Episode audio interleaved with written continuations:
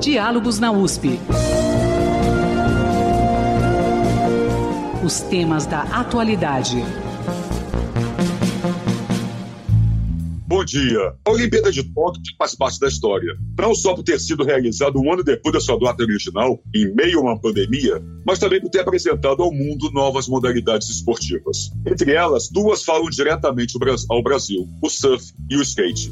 Até o dia 6 de agosto, o Brasil tinha consolidadas 16 medalhas no quadro geral e quatro, 25% do total, vieram exatamente desses novos esportes. Três de prata do skate e uma de ouro no surf. Nomes como Raíssa Leal, Gavi Hoffler, Pedro Barros e Ítalo Ferreira entraram definitivamente nos Jogos Olímpicos. Ao lado de outros, conseguem levar das Olimpíadas adiante, mesmo sem apoio merecido ou sem políticas públicas de incentivo aos atletas.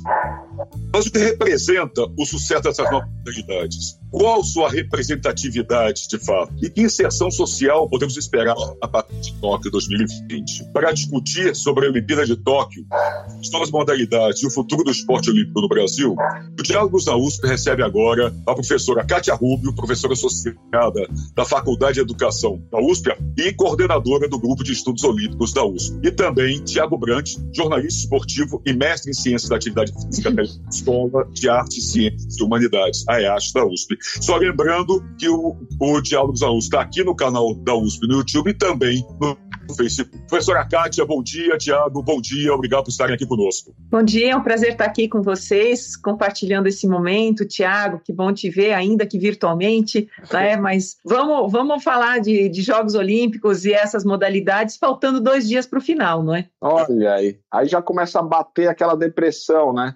Pós-jogos. É, Calma, é, que, que, que Paris está logo ali, são só três anos dessa vez, né? É, é síndrome de abstinência, né?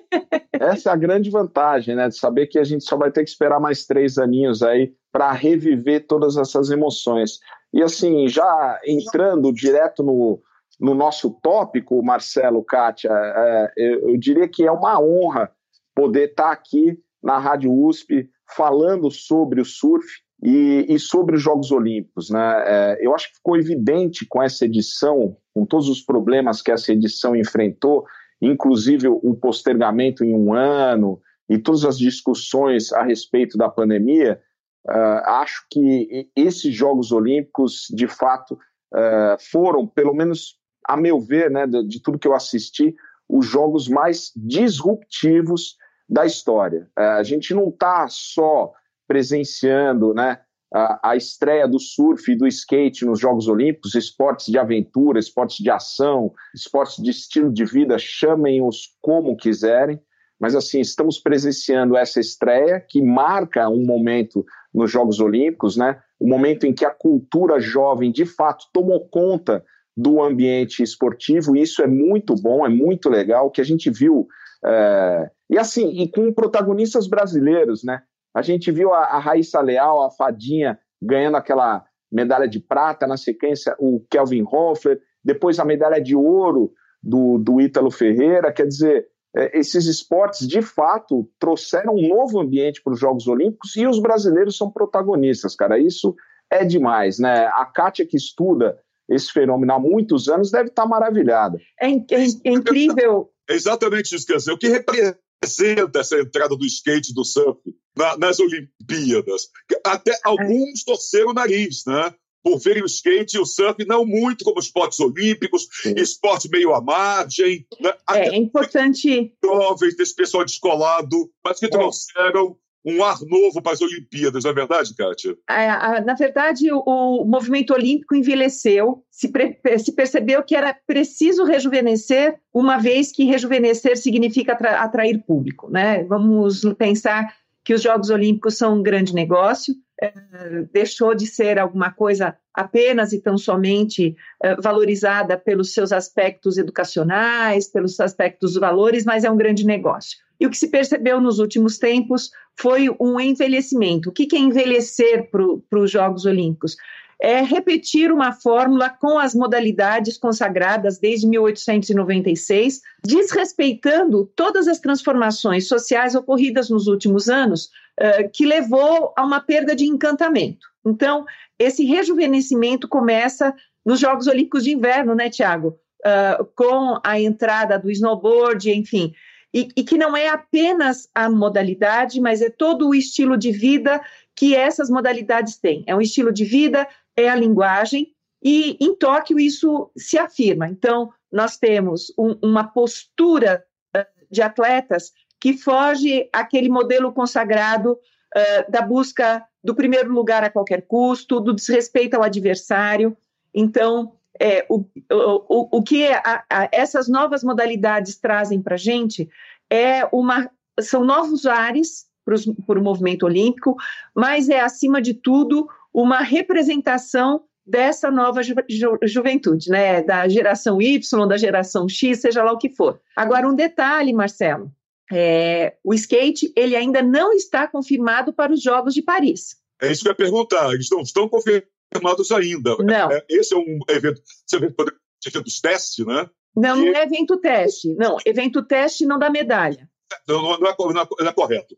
Não, é, ele, é uma... ele já está, ele já está é no programa olímpico, mas, por exemplo, o karatê, a gente sabe que ele está fora de Paris. Agora, essas outras modalidades, ela tem que, elas têm que passar por uma nova assembleia para serem confirmadas. O que é, precisa, eu... professora, desculpa, o que precisa? Política. Nossa, política. Política. Ah, sim, sim. É política. Então, há quem diga que esporte e política não se misturem, o, o, pertencimento ao programa olímpico já é uma, uma atitude política, porque há todo um jogo de bastidor que, obviamente, envolve uh, espaço na mídia, reconhecimento público, impacto, que eu tenho absoluta certeza que tudo isso o skate e o surf trouxeram. Uhum. Palpite meu, né, de quem acompanha de longe. Qual era a dúvida da manutenção do skate e do surf no, nos Jogos Olímpicos? Justamente esse estilo, ai, desculpa, gente, que a gente está aqui fazendo ao vivo e esquece de algumas coisas, né? Se ligar o telefone, por exemplo. É, é, era se essas modalidades é, estariam enquadradas nisso que é ser atleta olímpico, não é? Então a gente sabe que esse estilo de vida, né, uh, uh, uh, Tiago, do surf e do skate, foge aquele padrão careta né, de, um, de um atleta que su, se submete a, essa, a, a, esse padrão olímpico que é não falar, não se expressar, seguir a cartilha de qualquer forma. E eu penso que é, é, foi justamente a, essa quebra de protocolo que encantou o mundo, as novas gerações e as velhas gerações também, né? Porque a gente tem um monte de gente aí uh, das antigas se encantando com essa forma de, de ver o esporte. Ah, e aproveitando isso, Tiago, eu queria passar para você, aproveitando essa expressão que a professora Kátia usou, esse desencanto e esse, essa, essa volta do encantamento para as Olimpíadas, eu ouvi um comentarista falar que, que o, o, skate fez mais pelas Olimpíadas do que as Olimpíadas fizeram pelo skate e pelo surf. É isso mesmo? Olha, eu... professora Kátia. Marcelo, é, essa é uma frase que vem sendo repetida há muitos anos já, tanto pelos praticantes de skate quanto pelos praticantes do surf. Uh, e a frase original é a seguinte, inclusive dita pelo Tony Hawk, que é uma das referências no, no skate vertical, né? O Toninho. O, o, os Jogos Olímpicos precisam mais do skate do que o skate precisa dos Jogos Olímpicos, tá? Agora, é, pegando essa frase, eu diria que tá todo mundo errado, tá todo mundo enganado, porque inclusive o Tony Hawk, apesar de toda a sua sabedoria e prática esportiva, é, ele tá enganado, cara, porque o próprio Ítalo reconheceu isso, né, nesse, nesses dias pós-medalha, de o quanto a vida dele mudou. Ele ganhou já nas mídias sociais mais de um milhão de seguidores, mas isso é, é, é o aparente, né? O que não está aparente é o fato dele perceber na própria pele a dimensão da conquista que, que ele teve, né? Uhum. Essa medalha de ouro nos Jogos Olímpicos, que eu acho que nem ele, nem o Tony Hawk imaginavam que seus esportes poderiam né, atingir esse patamar e serem reconhecidos por gente completamente fora do esporte. Né? Até então, o, tanto o surf quanto o skate eram esportes de nicho, né? Onde haviam poucos seguidores, é, uma patotinha, digamos assim, aquele clube do Bolinha ou da Luluzinha, como você preferir. É, e agora não mais, agora está aberto para o mundo inteiro. E o interessante é que é uma via de mão dupla, né? Tanto os surfistas e skatistas ficam é, maravilhados, vai com a repercussão de um evento olímpico, quanto os Jogos Olímpicos estão percebendo aí a potência que o surf e o skate podem trazer para essa competição né, já mais que centenária. É, eu acho assim que, que o ganho para os Jogos Olímpicos foi muito grande. É, volto a dizer, acho que essa edição olímpica foi a mais disruptiva de todas, entre elas por conta da entrada desse, desses jogos, é, perdão, dessas modalidades mais jovens, mas também por conta da discussão de gênero, de raça, que está permeando esses jogos. Né? A gente está vivendo um momento aí de ebulição, eu acho, até por conta da pandemia, de reflexão, de olhar para dentro, de olhar para fora e perceber o que são de verdade esses tão alardeados valores olímpicos, né, cara? E eu acho que, a, além de ser valores humanos, uh, tanto o surf quanto o skate trazem exatamente essa mensagem da amizade, do respeito, acima de tudo, né? Talvez as, a, as modalidades mais tradicionais nos Jogos Olímpicos já tenham perdido essa referência de que não interessa vencer, o que interessa é competir. Não era isso que o Barão de Coubertin falava, professor? Essas modalidades, eu queria trazer a professora Kátia, aproveitando que você está falando, Tiago, é exatamente isso. Quer dizer, traz de volta, recupera muito esses ideais do Barão de Coubertin. O importante é competir. E quanto nós vimos e nos emocionamos com o surf, mas principalmente com o skate, com os, os atletas, os skatistas, torcendo um pelos outros, vibrando um pelos outros, né? se abraçando, curtindo, como o americano que tirou o terceiro lugar agora no parque, uhum. e levou a foto do Luizinho para o pódio. O que nós veríamos, se nós veríamos isso no esporte, como você falou, Thiago, tradicional? Né? Quer dizer, o quanto se recupera isso. E, como, professora Cátia, como nós aprendemos a torcer pelo skate sem entender muita coisa e decorar as manobras, saber o que é o neio, o que é, a, o, o, que é o, o, o neio, o que é o nose, e, passamos a entender absolutamente tudo, discutindo nota também.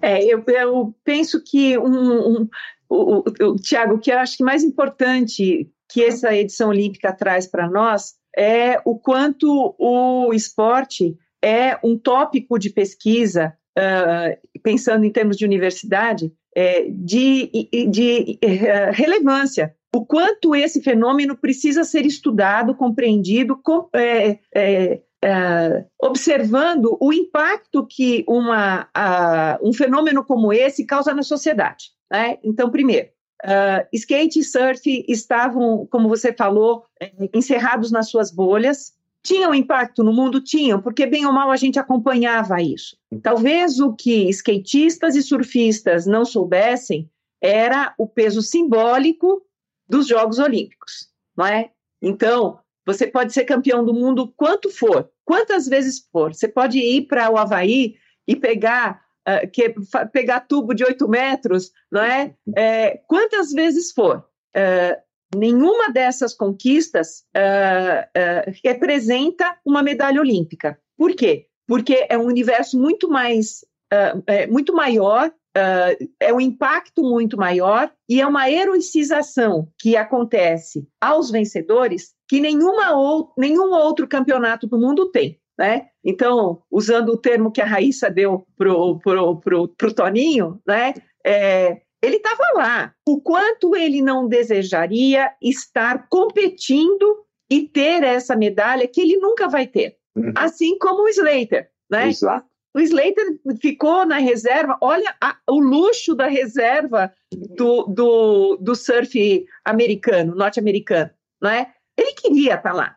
Então, esses atletas que têm a dimensão do impacto simbólico dos Jogos Olímpicos deram o melhor de si e deram o melhor de si, inclusive no sentido de reorganizar a, a, a, o trajeto do movimento olímpico. Marcelo, uma coisa muito interessante a gente perceber que no processo de profissionalização dos Jogos Olímpicos e dos atletas, que acontece a partir da década de 1980, há um distanciamento uh, é, dessa, dessas questões de ordem mais simbólicas e arquetípicas que acompanhavam os Jogos Olímpicos. Então, na busca do pódio e de todos os ganhos materiais que o pódio eh, daria aos vencedores, houve uma perda desse referencial que era a própria tradição do movimento olímpico. O COI entendeu esse movimento e começou um processo a partir de, 19, eh, 2012, eh, criando uma, uma agenda chamada Agenda 20 mais 20, que são 40 tópicos que mobilizam o, o esporte olímpico na, na redescoberta desses valores perdidos ao longo desse processo. Então, a gente tem uma ruptura desse processo em, em, em, no Rio em 2016 e havia uma grande expectativa que esse curso fosse reencontrado em 2020. Então, a gente tem a, a, a pausa gerada pela pandemia, o que agregou ainda mais valores a essa redescoberta, a, essa, a, a essa, a esse reencaminhamento proporcionado uh, não apenas é, por uma orientação do, do Comitê Olímpico Internacional e pelo ingresso dessa juventude das novas modalidades. E a gente ainda não falou, né, uh, uh Tiago, da escalada, é, do BMX, uh, que também são, são modalidades chamadas aí de aventura, que também ajudaram nesse rejuvenescimento com essa, uh, com essa perspectiva de amizade. Eu acho uhum. que é uhum. o grande tópico dos Jogos de Tóquio é a busca da amizade. Tá, e isso muda muito a concepção que nós tínhamos até então, não é verdade, Thiago? Quer dizer, há uma nova visão, uma nova postura, um novo comprometimento e comunhão dos atletas, né? Como brinquei agora há pouco, até me equivoquei, não é Ney, obviamente, é tail, de trás do skate, como é nose, a parte da frente, nariz e rabo, e, uhum. e outros movimentos que a gente vai se acostumando e vai admirando. Coisas que vocês mencionaram muito bem, que viviam no nicho. Né? Os X-Games passam a televisão uhum. no. Mas quantos de nós, pelo menos eu, por exemplo, já parei para ver um X-Game? Agora eu vou parar para ver. né? Por exemplo, quer dizer, o quanto isso traz, resgata tudo isso, todo esse espírito, esse espírito jovem, em cima do que a professora Cátia, você me falou, desse envelhecimento que a, a Olimpíada estava tendo. E agora esse rejuvenescimento a partir dessas novas modalidades. Cara, assim, é, eu, eu acompanho né, o, o, esses esportes de aventura já há muitos anos, né, talvez há, há mais de 20 anos, na real. Comecei praticando, depois me interessando é, profissionalmente, me tornei jornalista esportivo e especificamente desse tipo de esporte, do, desses esportes que estavam à margem, né? Uh, e muito por conta também uh, da nossa tradição enquanto país, né? Os 20 anos de ditadura que a gente viveu marcaram muito surfistas e skatistas como seres rebeldes, né? Contra o sistema. Uh, e, e, o fato da gente estar tá vendo o sistema incorporando esses esportes, para mim diz muito, cara, da evolução da sociedade. E assim, é uma evolução que pode parecer rápida, mas eu estou falando de 20 anos atrás, cara, ou mais de 20 anos atrás, quando começaram os X Games. Os X Games começaram em 1995. De lá para cá, olha só a quantidade de esportes alternativos que entraram para os Jogos Olímpicos: windsurf, snowboard, como falou a Kátia, uh, que foi assim um, um, rejuvenescimento total dos Jogos Olímpicos de Inverno, né, graças ao snowboard. E, e esse, esse esporte continua carregando uma grande legião de fãs para os Jogos Olímpicos de Inverno. E eu acredito, cara, que até por conta do, do que a gente viu aí na, no, nos Jogos Olímpicos de Tóquio, é, 2021, ainda que sendo 2020, é, cara, é, não tem como não, não ver o skate e o surf nos próximos Jogos Olímpicos. O surf, o pessoal inclusive já anunciou que a competição vai ser feita no Tahiti, já que é, é o mando é de Paris, né, França e tal, eles vão fazer a competição do surf no Tahiti, isso daí já está confirmado. O skate, assim, eu não tenho informação para te dizer se está confirmado ou não, mas eu acho que é um tiro no pé do Comitê Olímpico Internacional se eles não é, manterem o, o, o, skate nos Jogos Olímpicos, que para mim foi a, a, a maior é, disseminação de valores olímpicos dentro desses Jogos Olímpicos. O, aquilo que os skatistas proporcionaram para os Jogos, cara, até mais do que o surf, né? Você vê a, a, final feminina, por exemplo, onde a nossa Raíssa Leal foi medalha de prata. Foi um pódio adolescente, Marcelo. A primeira colocada tinha 13, a segunda, que é a Raíssa, tinha 13, e a, a mais velha, que foi a terceira colocada, 16 anos. 16 anos. Uhum. Dizer, assim, incrível isso, né? Muito jovens, para muitas Olimpíadas, né? Sim. Além do mais. E, e, ao mesmo tempo, interessante a gente falar disso da juventude, porque entre os homens no skate park tinha um atleta da Dinamarca uh, com 40 anos de idade. Quer dizer, cara, não, não tem limite. Entendeu? Essa história de juventude, uh, eu não sei nem se, se a gente deveria se referir a esses esportes como esportes jovens. Outro dia, por exemplo, eu tenho um, um canal de YouTube que a gente fala sobre surf, né? Chama Série ao Fundo.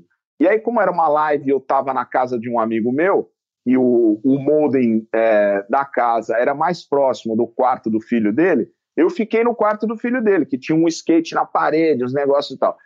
E aí, não é que o pessoal comentando ali na, na, no, na live, é dizendo assim, pô, mas o que, que o Thiago tá. O Thiago não tem mais idade para isso, ficar num quarto de adolescente, geração Z e tal. E pá. É, eu acho que isso mostra muito essa questão da juventude, cara. A juventude não está no físico, no, na idade, a juventude está na cabeça, meu rei. E, e, e, nesse sentido, todo mundo é jovem, né? Todo mundo já passou por isso, quer dizer, não é novidade para ninguém. Tá, em cima disso, professora Cátia, que depois queria trazer para o Tiago, é, vai ter, isso inspira pessoas de qualquer idade, como o Tiago falou, a querer subir em cima de uma prancha com rodinha, ou até em pranchas sem rodinha, entrar dentro d'água, que é um pouco mais complicado, mas inspira mais praticantes. Certamente, minha filha já pegou o skate dela e foi para a rua ontem, essa semana aqui. O skate que estava dentro do armário fazia anos, né? Ela já saiu e já foi uh, pegar um, um, uma, uma praça aí, e, enfim. Inclusive, Tiago, numa praça que o, o menino que ficou em terceiro lugar, o, em quarto lugar, como é que é o nome dele? O, o Luiz. Luiz o Francisco. Luizinho. Luizinho é, é, é, skateava aqui perto de casa. Né? Inclusive, ela o, o, o encontrou uh, na, na, na, praça aqui perto de casa mais de uma vez.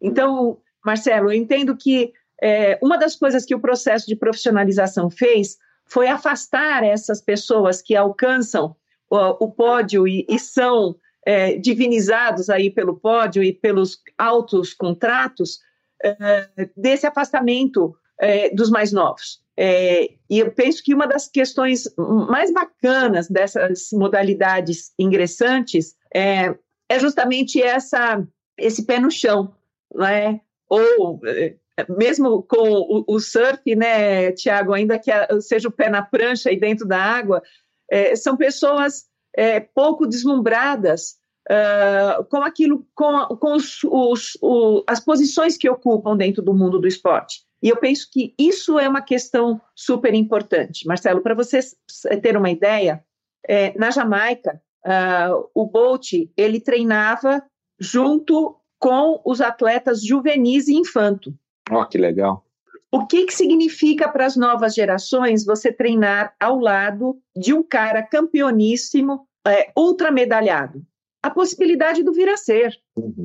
Quando você tem os ídolos distantes, é, nessa soberba, nessa coisa, uh, uh, sabe, pouco respeitosa, inclusive, com as novas gerações, é, há um efeito inverso que, que é, é, esse pretendente fala assim: eu quero ser atleta, mas pra, não é para ser isso aí. é, então, é, a, a, humanidade, eu penso que um, um, termo, um termo fundamental para os Jogos de Tóquio foi a humanização dos atletas, a humanização, a restituição da humanidade de uma competição é, que estava perdendo para si mesma, que uhum. perdia para a soberba. Boa. É isso, Tiago quer dizer, em cima disso, quer dizer, o esporte foi reumanizado uhum. nesses Jogos Olímpicos, e isso transborda para fora de Tóquio, para fora das competições olímpicas, como eu falei agora, né? quer dizer, mais gente praticando skate, por exemplo, querendo uhum. mais o skate. Há esse, esse transbordamento para fora de tudo, da, dos Jogos Olímpicos? Ah, isso com certeza, Marcelo. Uh, e digo mais, cara, acho, inclusive, que, que esses esportes, tanto o surf quanto o skate, eles importam mais para o praticante do que para o espectador. Essa que é a verdade. Quando você está praticando o skate ou o surf, uh, tanto um quanto o outro, né, cara, você está prestando atenção em você mesmo, nos teus movimentos, nos movimentos da natureza, no caso do surf. Quer dizer, você não está preocupado com é, espectadores ou fama, nada disso. O que interessa é acertar a manobra, né? E, e, e isso demanda muito treino, né, cara? Quer dizer, é, parabéns para esses atletas. Eu fico assim impressionado com a quantidade de talento que o brasileiro tem. E aí eu não estou falando só de surf e skate. Eu acho que o brasileiro é talentoso em vários, se não todos os esportes, né? Dá uma olhada no Isaquias Queiroz, por exemplo que veio de lá do, né, do, do Cafundó, é, esquecido, completamente marginalizado, e um olhar estrangeiro de alguém que entendia muito de esporte olhou para ele e falou: amigão, vem aqui que você é campeão olímpico, cara. E a gente está prestes a ver, quem sabe, né? A medalha dele, torço muito pelo Isaquias, como torço muito para todos os, os, os esportistas, cara, porque eu acho que é, ser atleta no Brasil, principalmente, é um exercício de resiliência incrível, né? Para você é, chegar nos Jogos Olímpicos, fala aí, professor. É incrível você citar o Isaquias, uh, Tiago, porque o Isaquias sai de um projeto social em Ubaitá, não é? é? É um projeto social uh, numa água suja, poluída, num rio morto, não é? é e dali nós, nós, já temos, se eu não me engano, quatro canoístas olímpicos que saíram de lá, não é? E veja, uh, a, a, questão não é fazer esse cara ser medalhista, mas é a gente observar é, é, o quanto existe uh, de é, talento para ocupar esses espaços e, ao mesmo tempo, o quanto o, as políticas públicas no Brasil para o esporte são feitas de sopetão. Uhum. Então, a gente teve a década dourada do esporte, que foi com a criação do Ministério do Esporte na primeira gestão do governo Lula, que durou até o governo Dilma.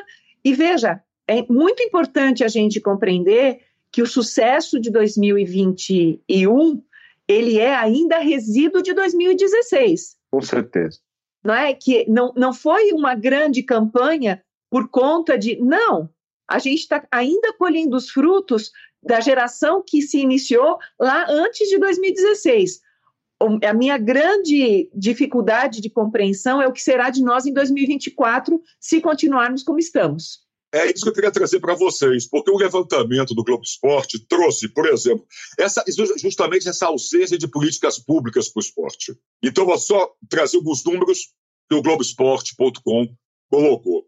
Mais de 30 representantes do Brasil precisam conciliar carreira esportiva com outros empregos. 131 atletas estão sem patrocínio e muitos deles recebem menos de um salário mínimo. E apesar disso, vão para uma Olimpíada e conseguem brilhar, conseguem fazer sucesso. É apesar de, né, professora? Depois queria trazer para o Tiago. Como muda isso? Como se mudar esse quadro? Além, obviamente, da vontade política. É, é, é tendo uma política pública eh, de Estado e não de governo, Marcelo. Não é? Então, a gente tem uma verdadeira montanha-russa uh, em relação às políticas públicas de esporte, porque é, ora, o, ora é Ministério da Cultura, ora é Ministério do Turismo, ora é Ministério do Esporte, ora é uma, uma, uma sala no final do corredor do Ministério da Cidadania. Então, uh, é, como sobreviver a isso? E aí, acho que a, a minha pesquisa mostra um pouco isso a partir do olhar dos próprios atletas. Né? Uma coisa é você fazer análise de políticas, outra coisa é você pegar a narrativa dos atletas olímpicos desde lá de 1920 e ouvir deles como foi a trajetória olímpica até chegar numa edição olímpica ou até chegar numa medalha.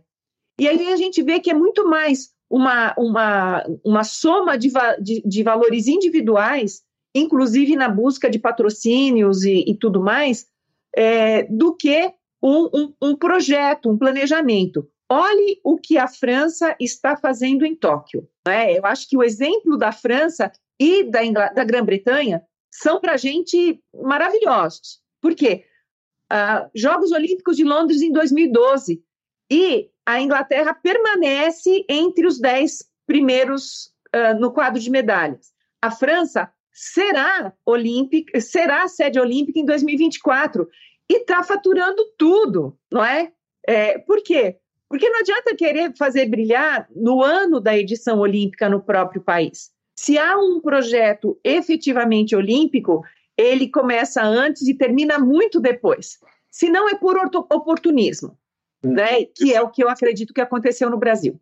É isso que eu ia falar. Parece que chegou, opa, temos uma Olimpíada, temos que fazer alguma coisa. E depois volta tudo o que era antes. É. Com o é. projeto não há toda uma programação sistemática, né?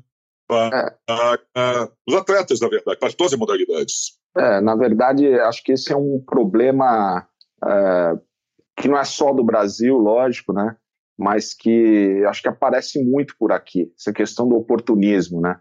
É, e da falta de políticas públicas perenes, né? Daquelas que duram. É, vocês falaram aí, a Kátia falou muito bem do, do da Grã-Bretanha e da França, mas eu gostaria de destacar a Austrália, que desde os Jogos de Sydney é, não saiu mais do top 10 do, do, do, das medalhas olímpicas. Atualmente está em quarto lugar. E é um país, cara, é, com 25 milhões de habitantes, é, com uma situação de clima bastante parecida com o Brasil. Até as cores do uniforme australiana se parecem com as nossas, né? A única coisa que difere é a política pública, né? É, infelizmente, porque, é, de novo, cara, eu acho que não tem país com tanto talento quanto tem o Brasil para os esportes, né? Em todas as categorias, cara. É impressionante você ver que, que aparece um, um ídolo e logo aquele esporte floresce, cara, porque tem um monte de gente boa uh, por baixo, né, aguardando uma oportunidade.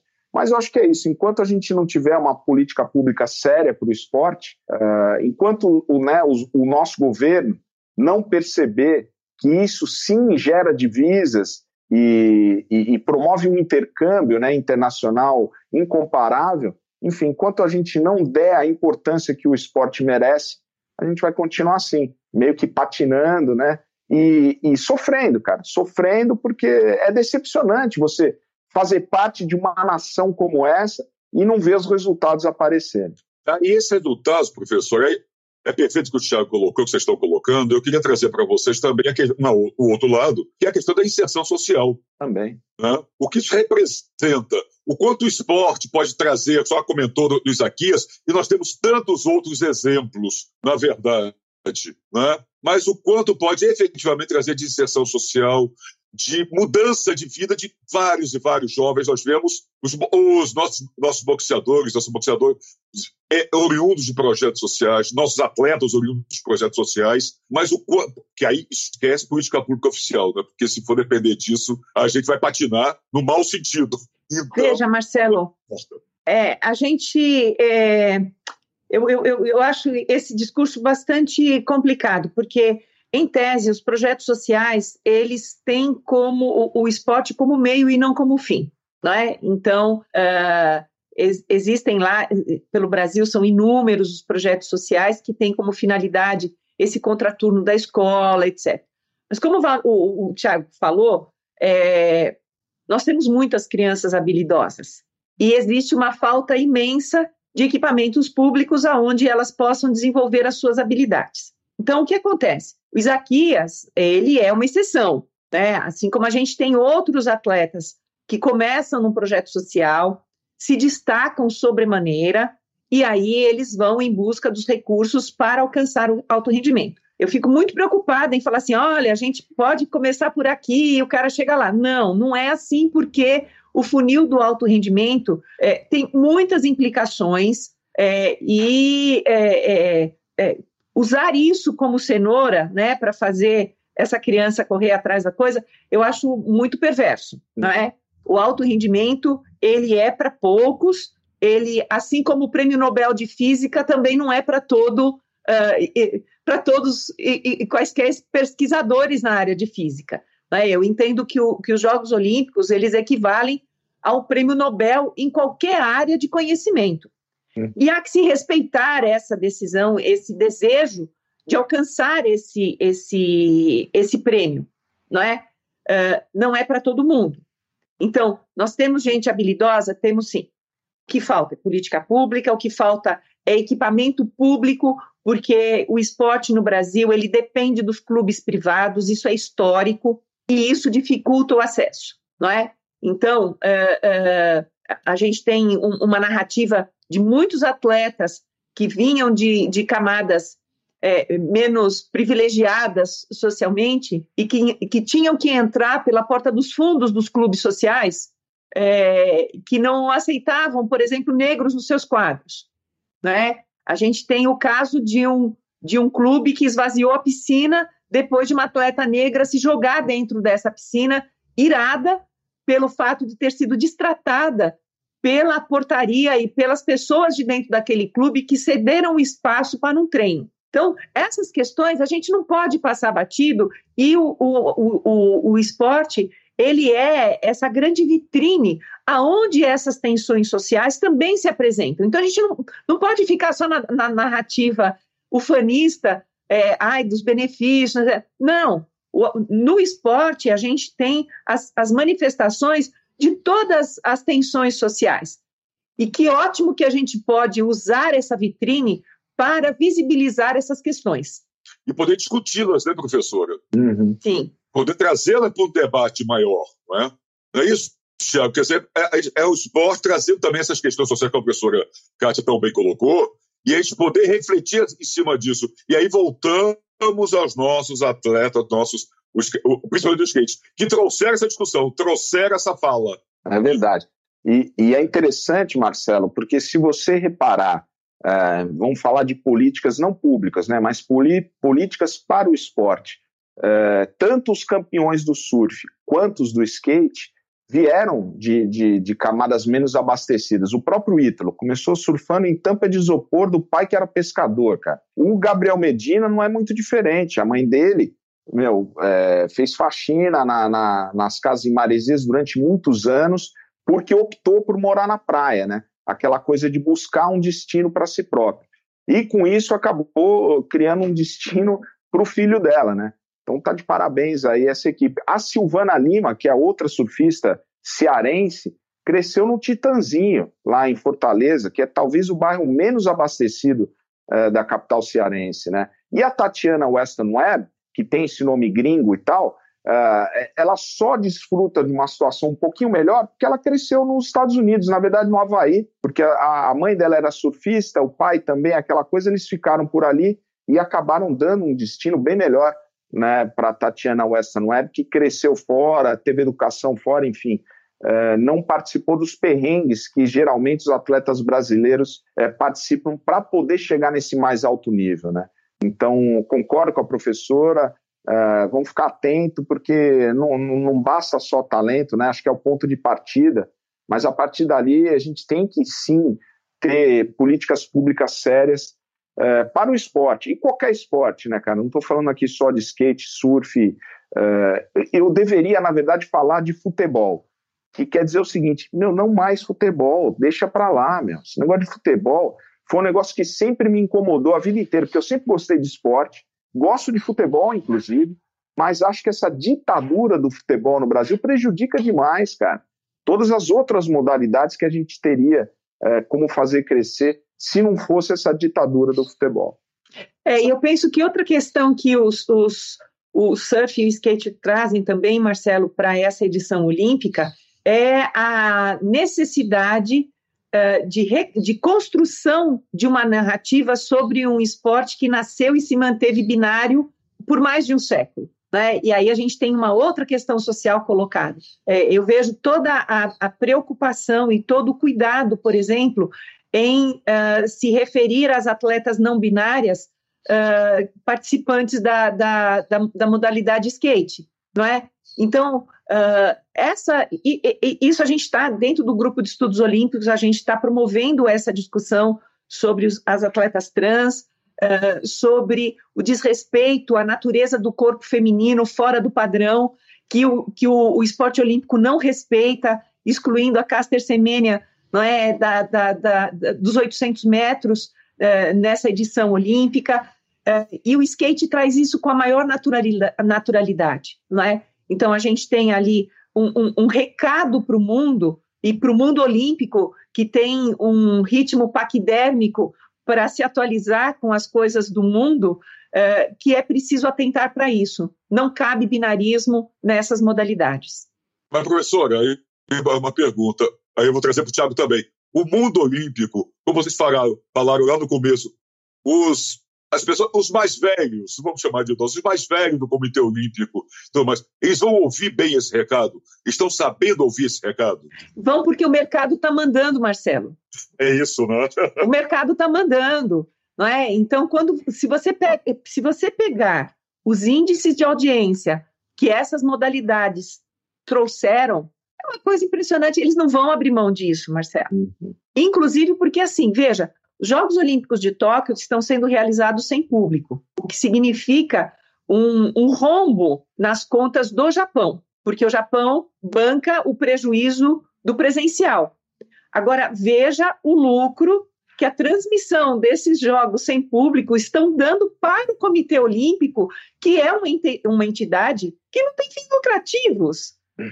O que, que se faz com esse dinheiro dentro do COI? Do COI? Olha, se eu passo minha conta, pronto. Ah, pode mandar um faz um pix. Faz um pix, né?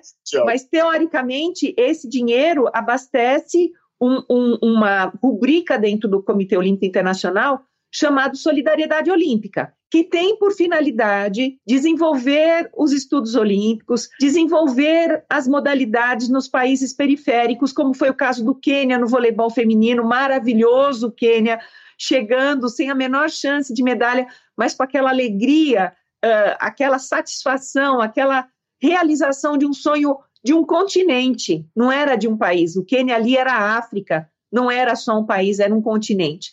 E para isso serve Solidariedade Olímpica, que é, é sustentado pelo dinheiro da televisão. Então, tem muito projeto bacana para ser feito é, com é, esse dinheiro que vem das transmissões. E não há dúvida que a plasticidade do skate e do surf, mesmo surf feito nas, nas ondas daquele tamanhico, né, Tiago? Foi muito legal assistir. Muito legal. Isso quer dizer, o, que se pode quer dizer, vai ser ouvido, como eu perguntei para o professor, eu pergunto para você também, esse recado todo vai ser ouvido, quer dizer, e essa solidariedade olímpica vai se fortalecer, precisa se fortalecer com, com tudo isso? Eu acho que certamente, Marcelo, uh, e até a gente merece aí, e eu queria até perguntar para a professora uh, mais tarde, a respeito da, dessa edição olímpica, né, de Tóquio 2020, que, a meu ver, de novo, né, esses jogos é, vieram para nos fazer refletir, definitivamente. É, muita gente era contra a realização dos jogos, no final das contas, os jogos acabaram acontecendo, apesar da dificuldade, né, do país sede, do Japão, que nem está com, com a vacinação completa. É, existem, inclusive, essas, essas divergências né, é, sobre quem quer ser vacinado, quem não quer, é, de virar jacaré, inclusive, essas coisas todas. Eu acho que isso tudo é, nos faz refletir, né, cara? Então, essa edição é, de Tóquio 2020 vai, de fato, acho que render muita discussão daqui para frente, principalmente nos grupos de estudos olímpicos, uh, porque por conta, inclusive, da pandemia, a gente passou a refletir muito sobre o que está acontecendo em Tóquio, né?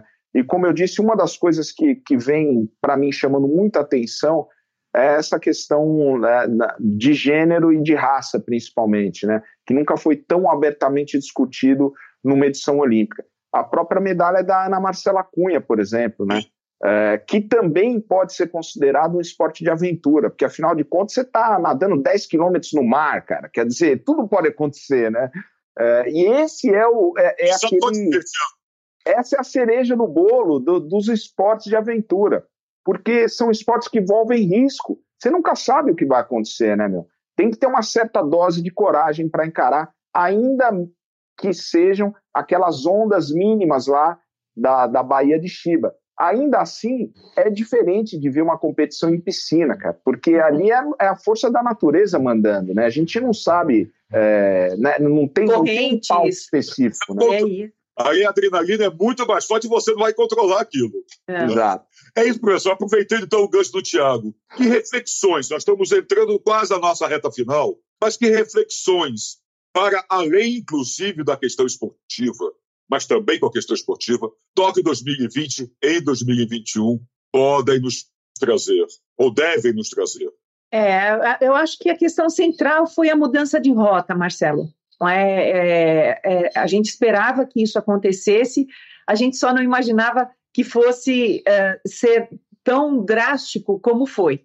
Então, é, é um, uma edição olímpica que está tá sendo realizada com todo o critério e todo o rigor próprio da cultura japonesa, não é? Então, eu, eu, fico com o, coração partido de ver aquelas arquibancadas sem público, sabendo tudo que foi preparado para que aquilo tivesse cheio. Mas é, é, Tóquio reflete um mundo em ebulição. Então, nós temos aí, é, de novo, a delegação dos refugiados, não é que é um, um, uma, uma questão humanitária que o Comitê Olímpico Internacional abraçou. E veja, a delegação é, dos refugiados tem, tem relação direta com esses projetos de solidariedade olímpica, não é? Porque muitos atletas sem condições de moradia e de treino recebem bolsa de solidariedade olímpica para ter treinamento. Né? Eu vi um, um, o caso de um atleta sudanês que mora em Israel. É, e ele era pintor de parede, e ele se revezava entre pintar parede e treinar para, se eu não me engano, os 1.500 metros, que ele não se classificou para a final, mas ele chegou aos Jogos, Jogos Olímpicos. Imagina um, um, uma pessoa que perde o pai na guerra aos 10 anos, ele tentou a fuga do Sudão inúmeras vezes até que finalmente ele conseguiu e conseguiu chegar em Israel é, repartiu uma cama com outras cinco pessoas para dormir durante anos, até conseguir o emprego e poder ter um alojamento é, proporcionado pela Bolsa de Solidariedade Olímpica. Então, eu, eu penso assim, que por mais que esse caráter comercial dos Jogos ainda invadam né, os ideais olímpicos, é, há coisas proporcionadas pelos Jogos Olímpicos que efetivamente mostram que a humanidade pode ser diferente. Né? Os Jogos de Tóquio trazem isso. É, nunca antes se falou tanto em questões de gênero, em, em, saúde mental, que a gente não tocou aqui, né, e que valeria Verdade. uma outra. Valeria um programa inteiro só para trocar. Um outro programa, mas quando a Simone Biles, a grande estrela dos jogos, quando a gente não tem Phelps, quando a gente não tem Bolt, né, ela ocuparia inegavelmente o papel deixado, esse vácuo deixado por esses grandes atletas, e ela fala assim: não estarei no lugar em que vocês querem me colocar. Eu me colocarei no lugar que eu quero ocupar. E eu não estou bem para ocupar, e ponto. Não é? Vocês que esperem eu ficar bem. E isso revoluciona. Eu não sei quantas entrevistas eu dei a respeito desse tema, porque se tornou o grande tema dos Jogos Olímpicos, dividido com a Naomi Osaka, que também já tinha feito uma intervenção nesse sentido. É, vivemos uma mudança uh, no, no, no, na história olímpica, mas, como nos mostra a história, a gente precisa agora se afastar eh, do ponto de vista temporal desses fatos para poder uh, analisá-los e, e, e, enfim, tirar disso algumas conclusões. É em cima disso, Tiago, dessas conclusões, a professora lembrou muito bem a Simone Biles e a Naomi Osaka antes, e a gente para. E, e tem um outro lado que é muito chato, porque pessoas não entendem isso e criticam. A, a Simone Biles foi criticada por, pelo subsecretário, pelo subprocurador do Texas por ter feito isso. Uma vergonha para os Estados Unidos. Levou uma saraivada de pancada, teve que se, se retratar. Aquela, aquela imagem linda, olímpica, dos dois saltadores, se eu não estou enganado, não é? Uhum. Passando, é o italiano e o Qatari. Isso. Pediram a medalha olímpica de ouro e se abraçando, cada um botando a, a medalha no outro. Lindo, vai ficar para daqui a 100 anos, falaremos disso. Foi criticada na imprensa brasileira por comunistas, que aquilo não é o espírito olímpico. Como assim? Pois é, temos isso ainda. Quer dizer, além de tudo, temos que vencer também as mentalidades e os preconceitos, não é verdade, Tiago? Pois é, eu acho que esse povo aí não assistiu a final do, do skate park, porque ali o que a gente viu foi justamente isso, cara. O Pedro Barros indo lá, né, é, não apenas cumprimentar, mas abraçar, é, de fato feliz com a vitória do australiano, cara, sendo que ele ficou com a prata. É, eu acho que isso aí é o espírito olímpico. É, na verdade, eu, eu defendi uma, uma dissertação de mestrado a respeito disso, da inclusão do surf nos Jogos Olímpicos. E a minha tese era justamente de que a entrada desses esportes é, no panteão olímpico significariam justamente a, a, a, reafirmação dos valores olímpicos, cara, porque esses esportes vivem de valores.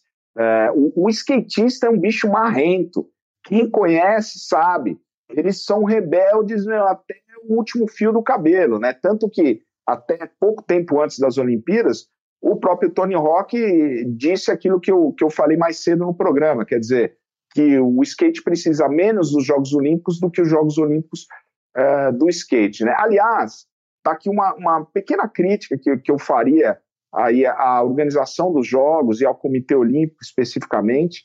Uh, acho que eles deveriam ter trazido as grandes lendas desses esportes estreantes em Jogos Olímpicos na edição de Tóquio 2020, como, por exemplo, o Tony Hawk para o skate, o Kelly Slater para o surf, que quase se classificou, mas não se classificou. Independente disso, ele é o maior atleta da modalidade e né, da história.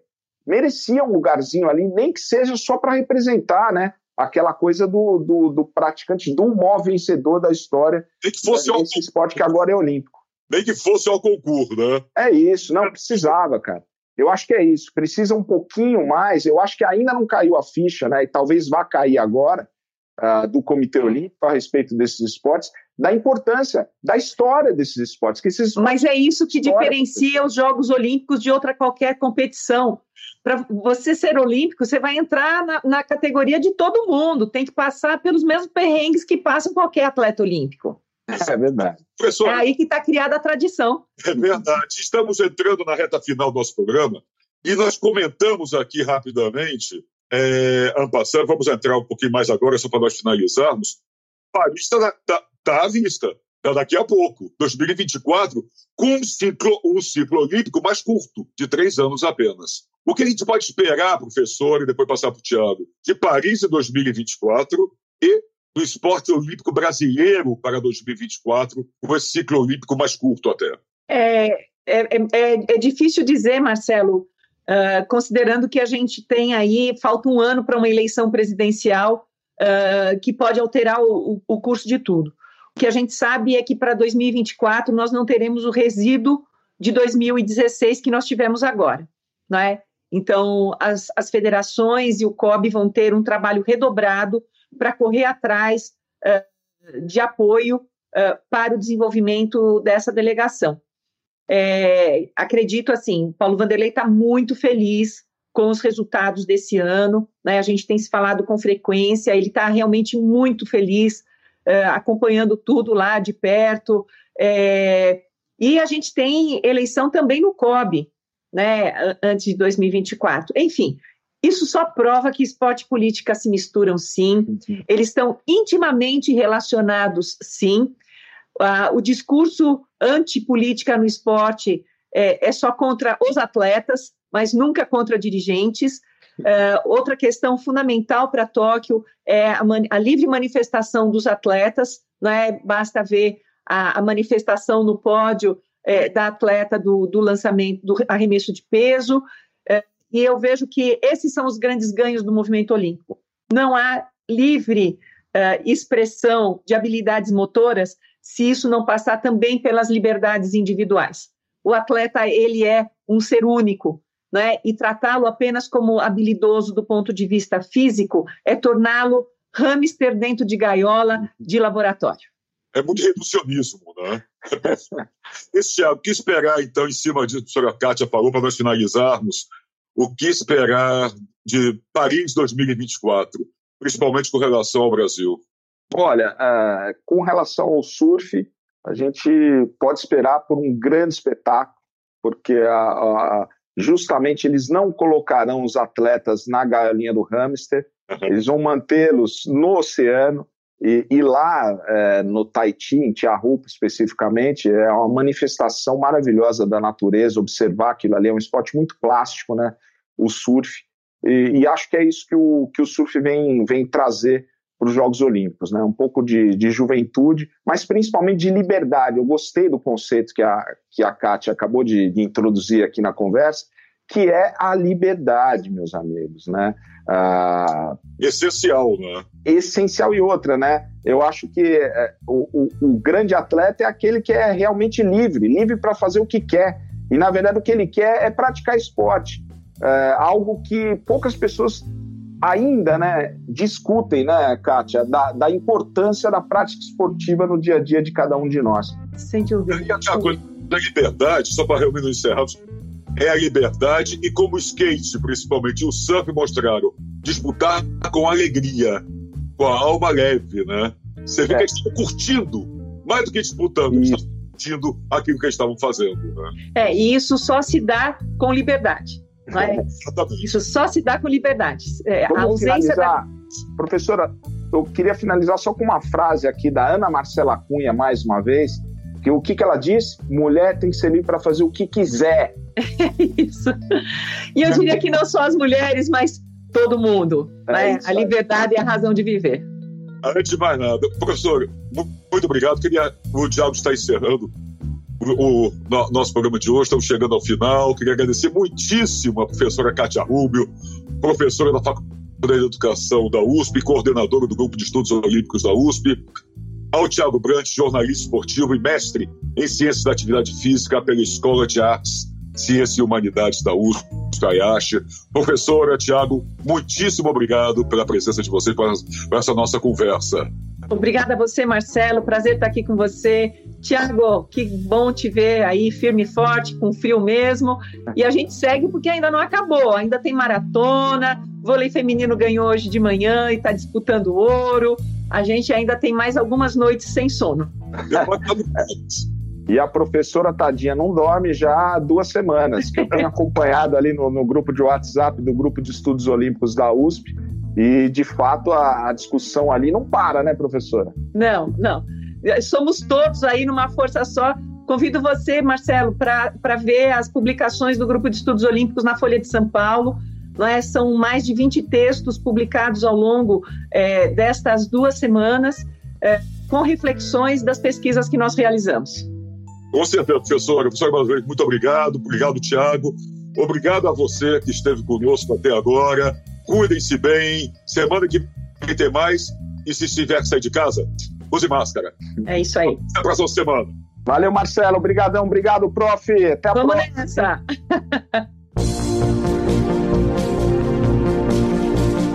Diálogos na USP. Os temas da atualidade.